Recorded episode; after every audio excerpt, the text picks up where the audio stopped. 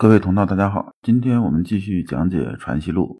今天讲解的内容是率性之谓道，对应的《传习录》章节是一二八。那么呢，我们还是带着问题来听这一讲。问题有两个：一道究竟是什么？二修道究竟修什么？一二六，马子欣问：修道之教，就说为圣人品节无性之故有。以为法于天下，若礼乐行政之属，此意如何？马子欣呢，就是马明恒，是福建人，这也是阳明先生的弟子。他问这句话呢，是说啊，朱熹啊在《中庸章句》中啊讲这个“修道之谓教”这句啊解释的。解释的意思呢，我就不讲那些引文了，因为讲那些啊，大家听的时候啊比较枯燥。就是说啊，当时朱熹啊讲什么意思呢？讲说啊。关于修道这个事情啊，这个道啊就指儒家之道啊。说你修道这个教啊，怎么达到道呢？那么怎么修呢？无非啊，就是说用礼乐行政啊这些啊东西啊来规范、来引导，然后通过这些来教化天下。实际上，这个是从心理学上讲啊，是有这么个意思，是说人呐行为啊和意识啊得统一。如果人不统一的话，你就会很不舒服。比如说，你做一件事情的时候吧，你的思维得跟上你做事儿。那么这时候呢，你做着心里才会舒服。否则的话呢，你就心里就不舒服。那么呢，把人规范起来呢，这有两种办法。一种呢就，是先做人这种思想工作，就是做好思想工作，他自己愿意干，然后他就去干了。这样啊，行为和意识啊就统一了，这不用说了。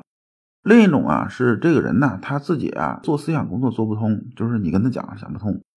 那怎么办呢？你先把他这个行为啊规范过去，规范过去啊，他意识没到的时候，他很难受啊。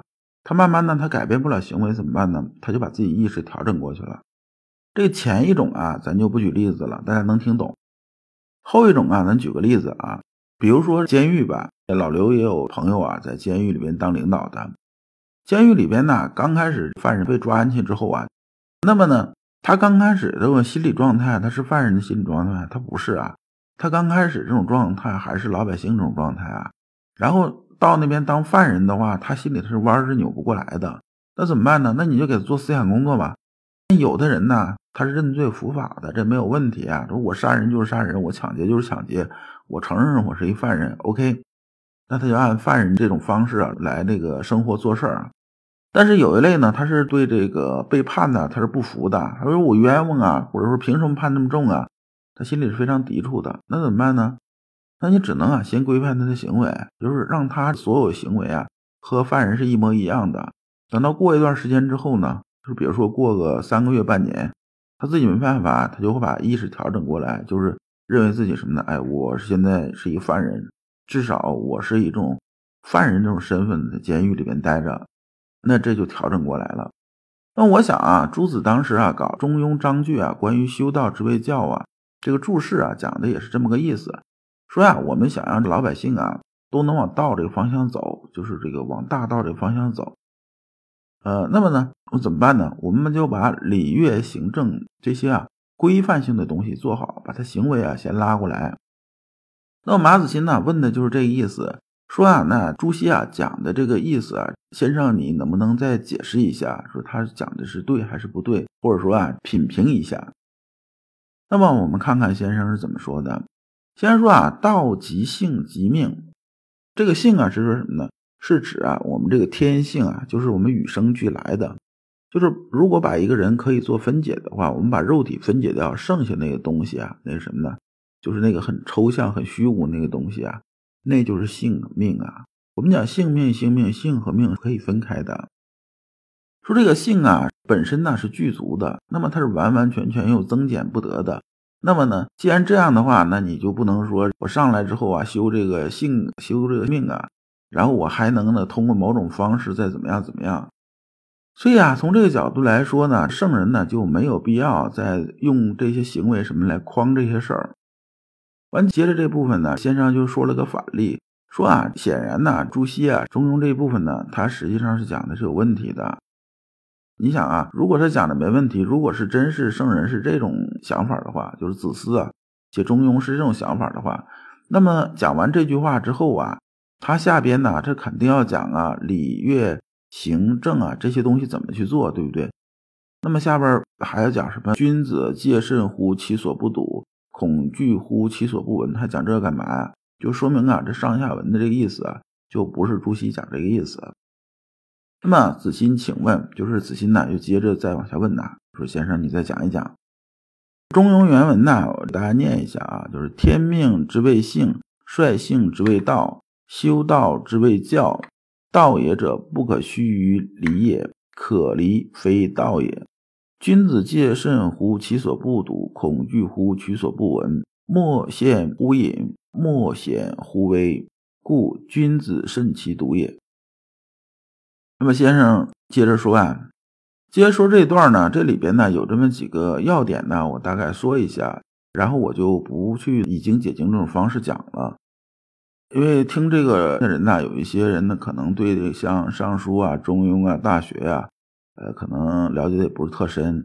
这样呢，我句句去以经解经去引文呢，肯定是能说清楚，但是啊，您呢听的时候可能就相对来说呢比较困难。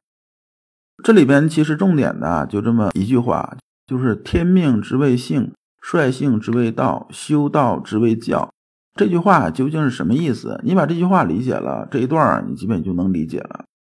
那么我们讲“天命之谓性”啊，性是什么？就是老刘刚才讲那个，就是把你的肉体剥离去除之后啊，那么剩下的东西啊，就是我们的性。性是什么呢？就是你与生俱来的。我们一个身体啊，放在这儿啊。他是没有办法就听说言动啊，各种行为，各种什么什么这些东西是不可能的。就算科技再发达，我们能做出一个完完整整的人体，但是呢，它不是一活人。那么是活人就有什么呢？就有个灵魂的。有灵魂之后呢，它才能驱动这种躯壳。就像呢，我们的电脑放着是用不了的，那里面它得有啊操作程序，就是装一个软件。你不装软件，光一个电脑硬件有什么用啊？对不对？道理是一样的。那么这个性就是什么？这个性啊，就是相当于电脑这种操作系统。我把这个东西啊往电脑里一装，电脑马上就能用了。这是天命之谓性啊，天命啊，我们之前讲过，就是天理啊，自然流动这种天理啊，落在我们心之本体上，这就是什么呢？这就是我们的性啊。那么率性之谓道，什么是率性呢？率性这个我白话讲一点，率性就是说啊，说哎呀，我这人很率性。率性是什么意思啊？我们讲这个人呢，就是有点由着性子这种感觉。那么我们讲很率性、很直爽，哎，这个意思是一个意思。那么率性之谓道是说什么呢？是说啊，我们本身具足啊，这种性啊，就是这个天理落在我们心之本体上。我们所有做事啊，都是按照这个性啊，按照这个东西来做。按照这个东西来做呢，那就是什么？那这就是道嘛。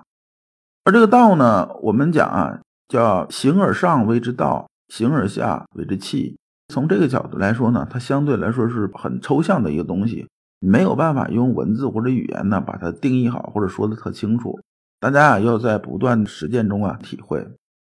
当然这里边呢圣人水平比较高啊，比如说像孔子啊说这个我已经到不逾矩这种程度了，就是我由着性子来啊，我基本上能做到不逾矩。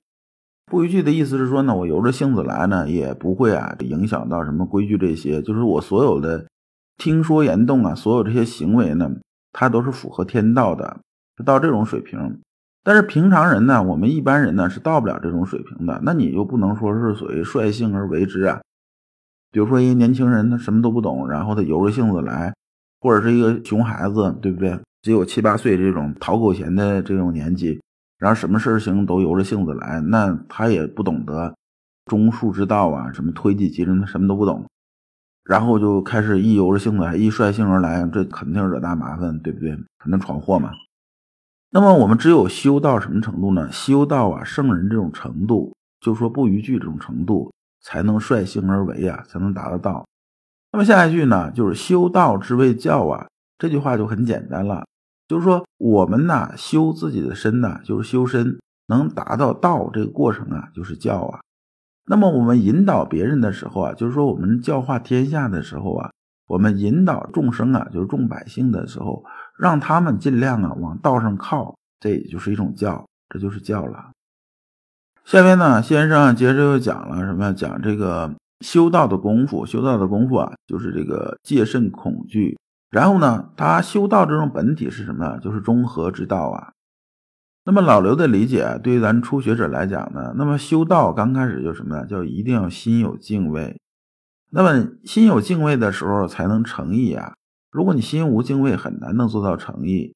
那么中和呢？就是说中和是我们的这种啊修道这种本体。中和，我在这里边再给大家重复讲一下。中啊，就是说我们看到或者是我们觉知到啊，就是我们五感六识感觉到的一东西。那么呢，我们心里头那一涌动啊，就是中啊，这是未发之前的中。那么一发呢，就是说我看到一个好的事物，马上心生喜欢；我看到一个不好的东西，我马上心生厌恶。那么这个厌恶啊和那个什么这些啊，我们七情加到这儿就是什么呢？就是已发了。已发出去达到和呢？说什么呢？这个和呀，就是发而结终结，那么这个就是和。所以啊，《中庸》里边讲，喜怒哀乐之未发，谓之中；发而结终结，谓之和。中也者，天下之大本也；和也者，天下之达道也。至中和，天地未焉，万物欲焉。那么我们看呢，这中和啊，在这个我们儒家修身里边呢。讲的是非常重的。最后呢，先生总结啊，就是说啊，穷理尽性以至于命啊，中和未遇便是尽性之命啊，讲的这个意思。那么这一讲啊，我们就讲完了。下一讲呢，我们讲治大国的根本是什么，也是《传习录》上的最后一讲。老刘所讲的都是老刘啊近二十年啊自己修心的一些心得和体会。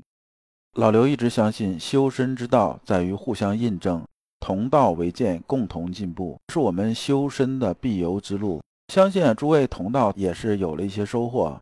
如果您想获得更多的心学内容，或者想直接与老刘交流，可以加老刘的微信。老刘的微信号是两个 L 一个 S 两个 X，后边加六六六，就是老刘说心学的拼音呐，首字母。加三个六，你能在和老刘在线交流的同时，还有机会进入我们的心学修行微信交流圈子。今天的内容啊，到此结束，感谢诸君。